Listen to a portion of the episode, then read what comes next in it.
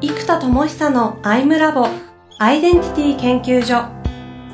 私は何者なのかそれは人類にとっての永遠のテーマ。15年の歳月をかけ開発された統合された究極の私と出会える技術アイミング。不確実性の時代を生きる次世代リーダーのためにアイデンティティの本質について語り尽くします。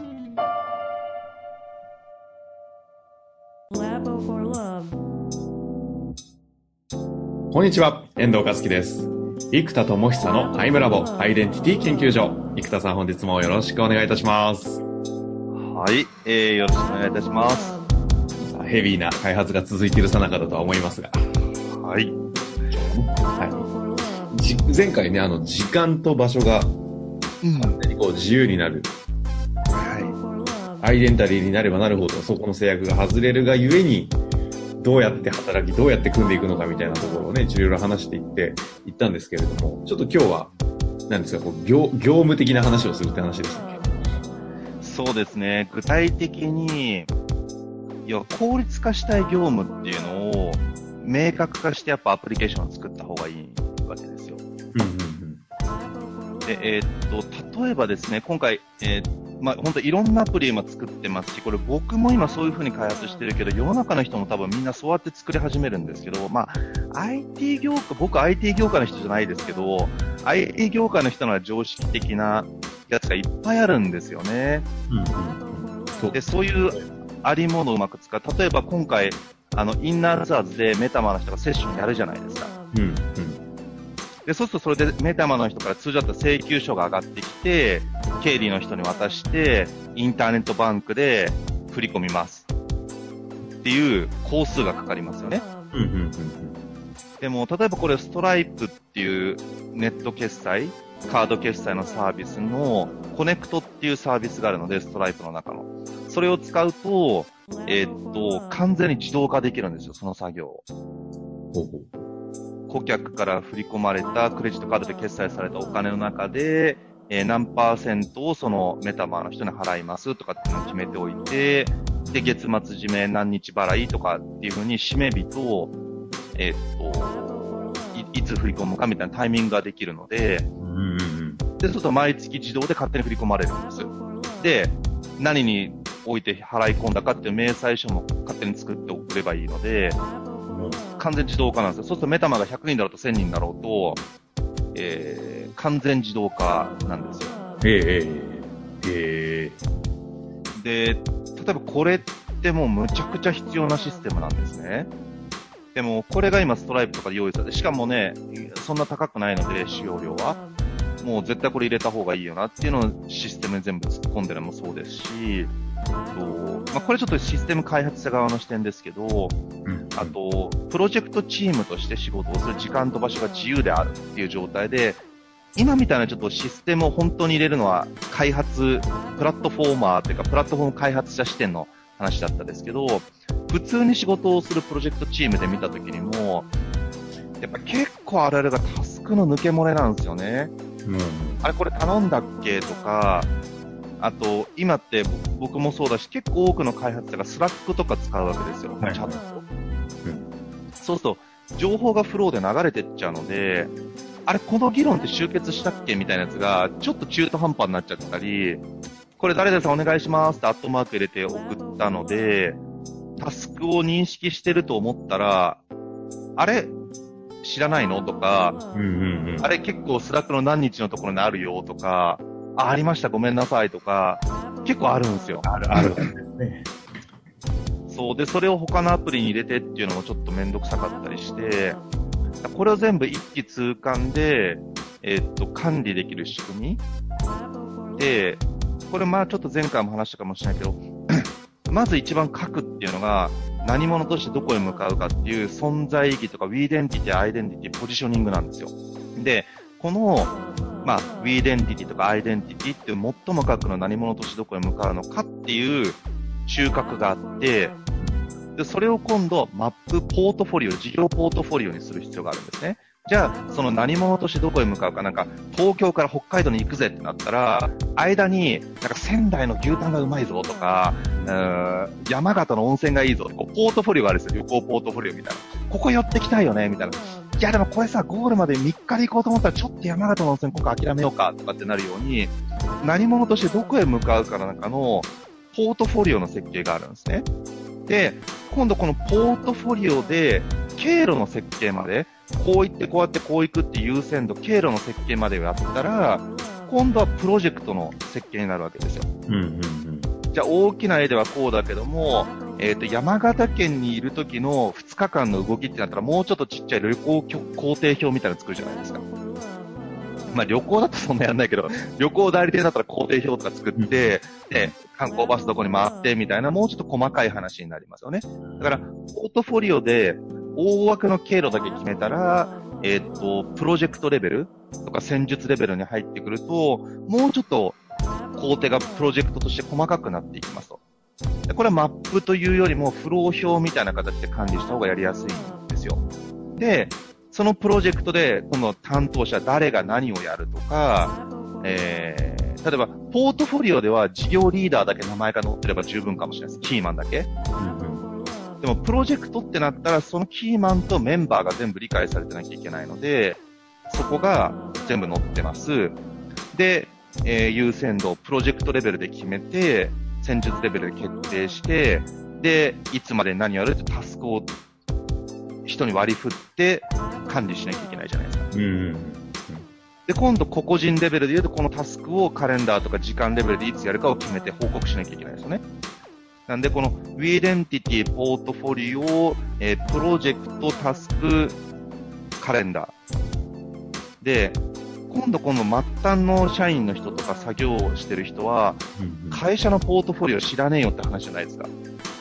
でも経営者からすると、いや、その戦略全部共有するのコストだし、説明したって分かんないでしょみたいな気持ちもあるわけですよ。うんうん、とか、下手に分かんないこと考えられて、ああだこうだやって、3時間、5時間使っちゃいましたってなっちゃうよりは、仕事に集中してもらった方が生産性が高いんですよ。っていうのは、これも非常にこう、難しいところとして、やっぱ創造性って、時間かければいいかというと、一瞬で答えが出る場合もあれば、うん、で、3年かけても何の成果にもならないということもありますから、やっぱり一定レベル創造性が高い人に依頼をしないとなかなか難しかったりするんですよね。うん、ってなると、どうしてもこう作業をしてもらいたい人と、思考を共有したい人で、やっぱりプロジェクトメンバーを分けていく形になることって結構多いわけですよ、現実問題。うんうんうんでも、じゃあ作業をしてくれてる人たちだって、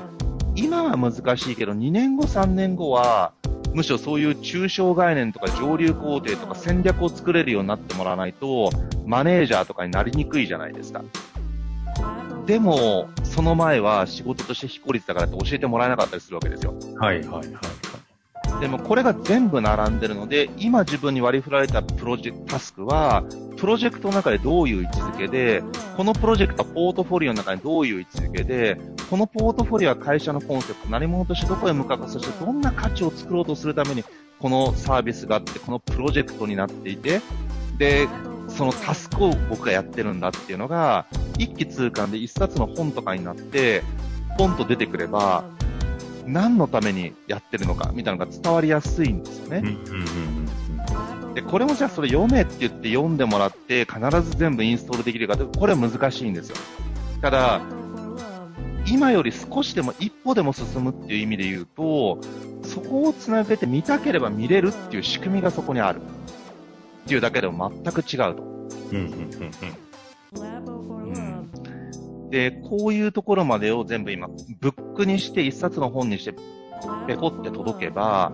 毎月月末に自分のパフォーマンスの解析結果と、タスクの達成率と、えー、カレンダーの状態がどうなのか、今月 SNS に投稿した内容が何なので、とか、で、えっ、と、今月のポートフォリオが全体がどうなって、こういうふうに戦略が移行したようですとかっていうのが、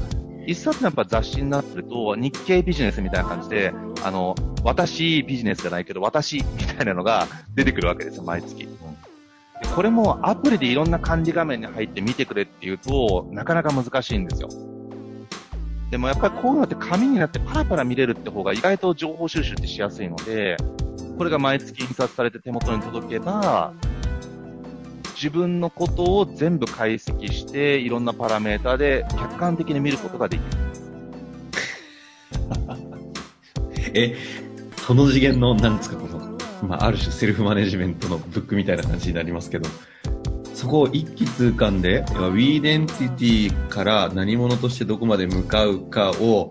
具現化していくための全ての部分で言うなら最近で言うスラックとかガントチャート系のものとかを一気通貫で管理する？仕組み？そうです、そうです。を作ってるそうです。作ってる。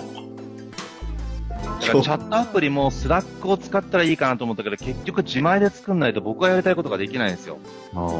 まあ、今の話、そうですよね。うん、もっと全部連動が必要だし、スラックがやっぱりね、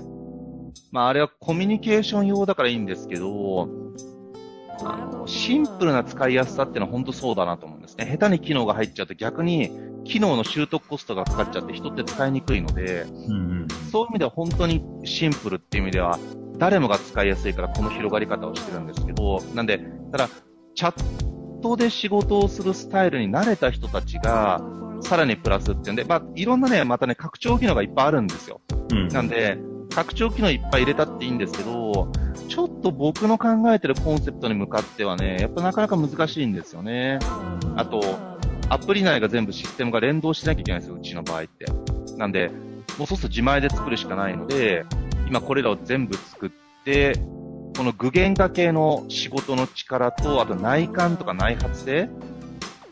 っていうのを両方全部連動させたいんですよ。うん、うん例えば、ね、プロジェクトでここが詰まりました、この仕事がうまくいきません。それは、え、っと、なぜうまくいかないかっていうのが、能力が足りないんだったら訓練しようぜって話だし、やる気が出ないんだったらなんでってことなんですよ。自分のビジョンが明確じゃないからやる気が出てないのか、この仕事の意味がわかんないからやる気が出てないのか、発注者が押し付け的な喋り方をするからそれが嫌でやる気が出てないのか、つまり、やる気が出てないという状況に対してそのままやっていったらパフォーマンスが低いだけなので、高くしたいじゃないですか。はいはいはい内的課題だったら内的なもので解決する必要があるから、じゃあインナーツアーでそこを解決すればいいかもしれない。うん、でもそれも本人がやっぱり問題特定が難しいんですね。結局本人がプロジェクトマネジメントの問題だと思ってるのは実はそもそもで言うと意思決定能力に問題があるかもしれない。じゃあ意思決定になんで問題が出るかっていうと価値化が明確じゃない。なんでかっていうと、そういう内的な抽象思考力そのものがあまり高くないことで、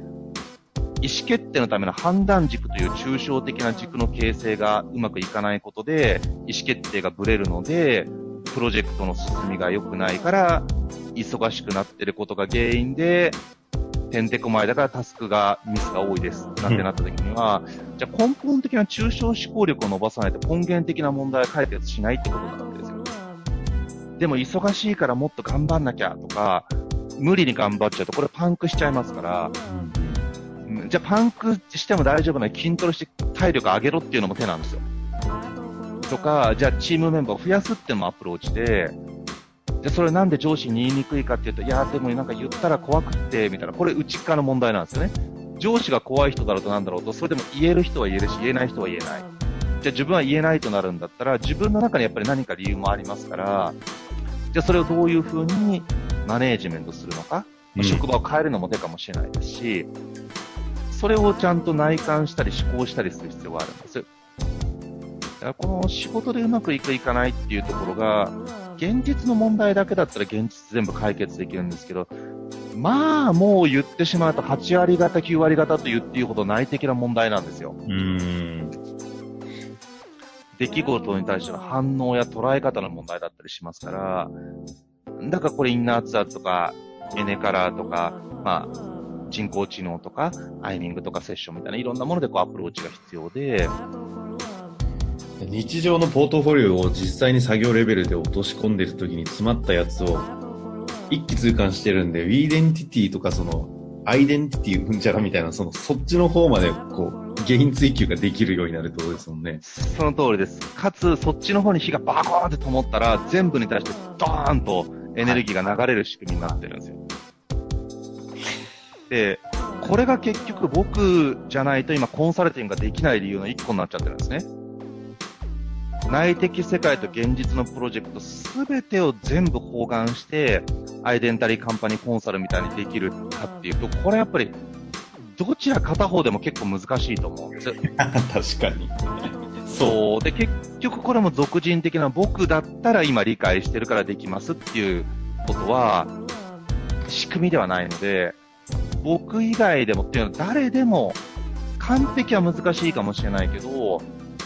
まあよく言うようにこう、暗座の天才がいた人が、そろばんが生まれ、計算機が生まれ、エクセルが生まれってなったら、誰でもボタン1個で足し算間違いないわけですよ。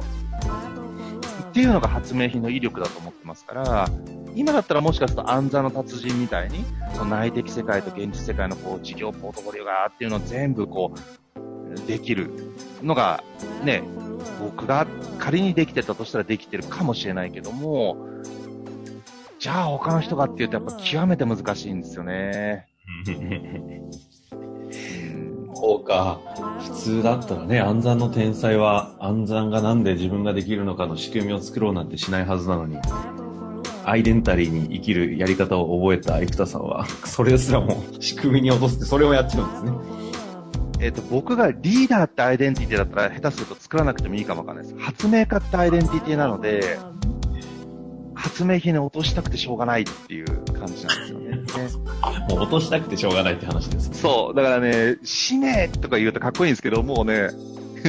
やりたくてしょうがないですよ。もう、毎日作りたくてしょうがない。いや、うん、しょうがない。子供心のような。いや、すごいわ。でもなんか、今までずっといろいろね、こう、部分部分でコンテンツでお話はしていただきましたけど、うん、内的世界を具現化するための仕組み、なんかそれがそれ一つ一つのために今アプリが全部出てるというふうな感じがね、そうです、そうです。見えたんでね。うん。本当そのためのウィーレン、あの、ウィーデンティティ的な方のその内的世界寄りのやつが今回、あの、エネカラーで出てるって感じなんですかね、じゃあ。そうですね、エネカラーと人工知能の、まあ、正確に言うと人工無能なんですけども、うん、えっ、と、プログラムっていうか裏側で仕組みを組んでありますからね、あらかじめね、機械学習が正確に入ってないんですけど、うん、でも調べて AI でいいかなと今思っちゃってますけど、人工無能って書くと説明がもうマニアックすぎて、もう AI でいいかってか、だから世の中結構みんな AI って言ってるんですよ。人工無能も含めて。あの、説明がめんどくさいので、うん、チャットボットも AI って言っちゃうんですよね。だから本当に機械学習が入ってるチャットボットと機械学習が入ってないチャットボットがあるんですけど、でもめんどくさいじゃないですか、説明が。だから、みんな AI って言うからもう僕も AI でいいやと思って。うん。でそういうのが最初に出ますね、何か。いやいや、もうどんどんどんどん今年は、リリースリリースの嵐になりそうで楽しみですね。そうですね。もう早く嵐になるように、もうあと一歩なんですけどね、本当に今週っていうレベルまでやっと来たので、頑張ります。エネからね、出たら一旦ちょっと全員でね、マーケティング活動は。あそうですね。もうちょっと広げます。あの、リスナーの皆さんもぜひ、あの、シェアとかしていただけると嬉しいです。いろいろね、番組とかもありますので、ゲストとか出てやりましょうかね。あ、そうですね。ありがとうございます。こういうわけで、今日もやってまいりました。生田さん、本日もありがとうございました。はい、はいありがとうございます。